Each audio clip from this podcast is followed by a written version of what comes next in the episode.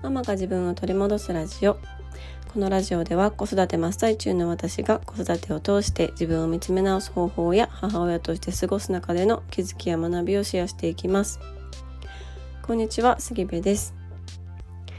えー、我が家ではですねあの YouTube とゲーム問題があのとっても大きな問題になっておりまして。でえっとね第5回のポッドキャストで YouTube ゲームの新ルールっていうエピソードをお話ししてるんですけれども、まあ、そこでお話ししたルールっていうのをね我が家には取り入れてるんです。でそれはチケットを使ってあの、まあ、時間をね制限するルールなんですけど、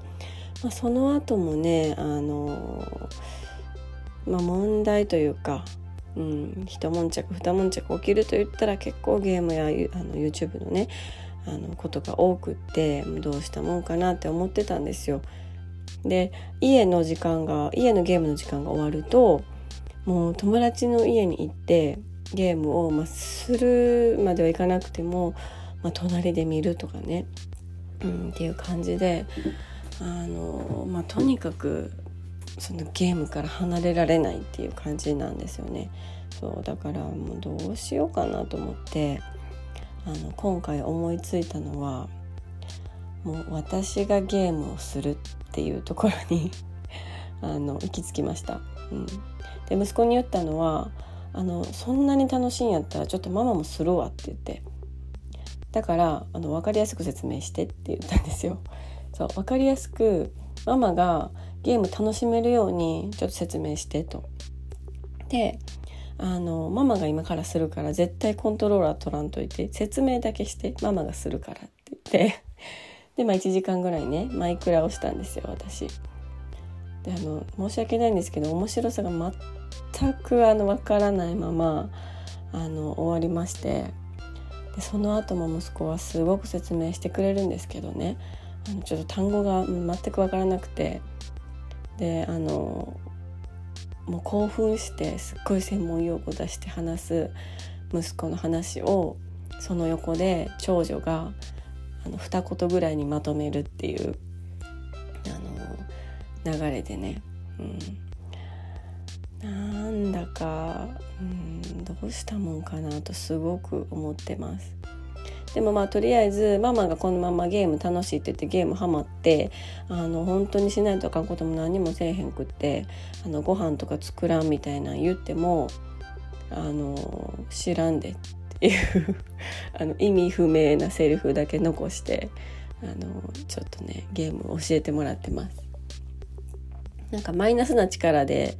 マイナスな力っていうかネガティブな力であの押さえつけるの良くないなと思ってそれやったらなんかプラスできればプラスなエネルギーであのゲームのね時間をちょっとでも減らせるようにできたらいいなと思ったんですよ。そうだからもうそんなんやってゲーム捨てるでとかもうゲーム全部禁止にするでっていうネガティブなエネルギーでねあのをこうかけすぎても意味ないし、まあ、良くないなって、うん、感じてるので、まあ、ちょっとね様子見っていう感じです。はい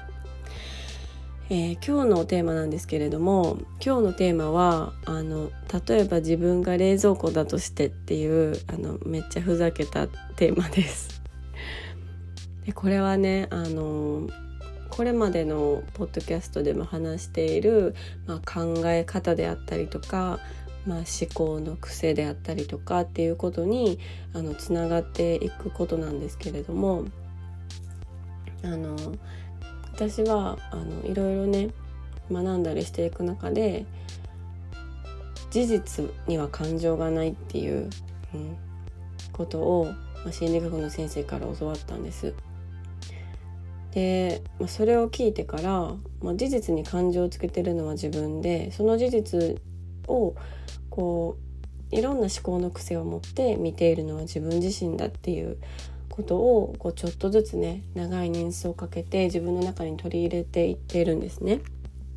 でその思考の癖っていうのを分かりやすく例えるために、まあ、心のサングラスって言ってみたりとかあとは月がその月そのものはあの形は変わらないけれども太陽で光ってる部分だけが私たちには見えると、うん、でもあの私たちから見える月はいつも変わってるけれども月自体は変わってないっていうこととかね、うん、っていうそれがこの考え方。同じものをどこから見るかっていうことであのあの見方がね変わるっていうお話を今までも何度かしてきたんですけどめちゃくちゃそれをあの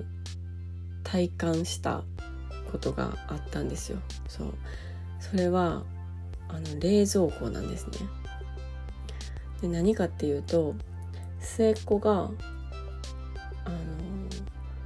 冷蔵庫を開けてで我が家はね一番上の段が普通の冷蔵なんですね。でその冷蔵庫をギリギリ手伸ばして開けて「スイカどこ?」って言ってたんです。でスイカは一番上の段に置いてあってお皿に入れて置いてあったんですよね。白いお皿に入れて。で末っ子はすっごく小さくって下から冷蔵庫を見上げてるからスイカが全く見えないんですよ。そう。でスイカどこスイカないないってずっと言ってるんですけど私は開けたらもう目の前にスイカが見えるですよね。そう。で逆にあの私ちょっと買って忘れてたプチトマトがねあったんですけどそれが末っ子には見えたんです。下からあのバターか何かのなんか影になっててあの見えなかなんでバターとプチトマトが同じとこにあるんやって話なんですけどね、まあ、それは置いといてあの私からはあのバターの容器に隠れて見えなかったあの奥に追いやられたプチトマトが末っ子には見えたんですよ。うん、トレイがトレイというかこの段になってるね部分が透明なので下から見えたんですね。そうで私はそれを感じた時にうわこれやって思ったんですよ。そうなんかこれってあのまあ、考え方とかもそうなんですけど人間と一緒ちゃんって思ったんですよね。うん、なんでそう思ったかっていうとこう中に入っているもの中に入っている材料とかあのねスイカとかトマトとかバターとかあのケチャップとかマヨネーズとかねそういうの全部一緒なのに私から見た冷蔵庫の中身と末っ子から見た冷蔵庫の中身って全然違ったんですよ見え方が。うん、だからあのなんかこう自分のね悪いところばっかりが見えてしまったりとか私には何にもないとかいいとこ何にもないとかってね思ってしま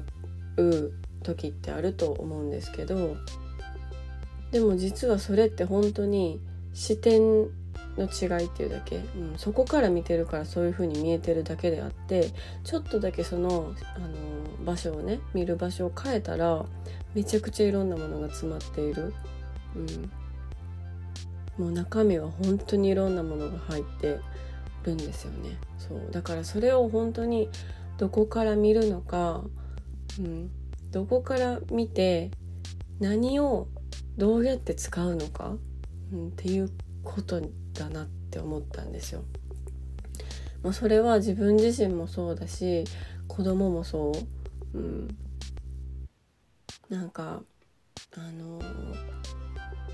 勉強とかね、うん、計算とかあのするの遅いよなみたいな、うん、点数いい点数取られへんよなってあの言われている子がいるとして、うん、でもそれはそういう立場というかねそういう視点から見ているからそういう風に見えるだけであってちょっとその視点をずらしたらその子にはもう素晴らしいところがたくさんあるわけなんですよね。うん、だけどこうちょっとずらすことがすごく難しいと、うん、いうことなんだなってすっごくね冷蔵庫のその私の視点と娘の視点の差をあの見て感じました。で子供を見ているとその視点の違いっていうことに気づくあの瞬間っていうのがすっごく多いなと思うんですよね。うん、もうとにかくもう物理的に視点が視線が違うじゃないですか。うん、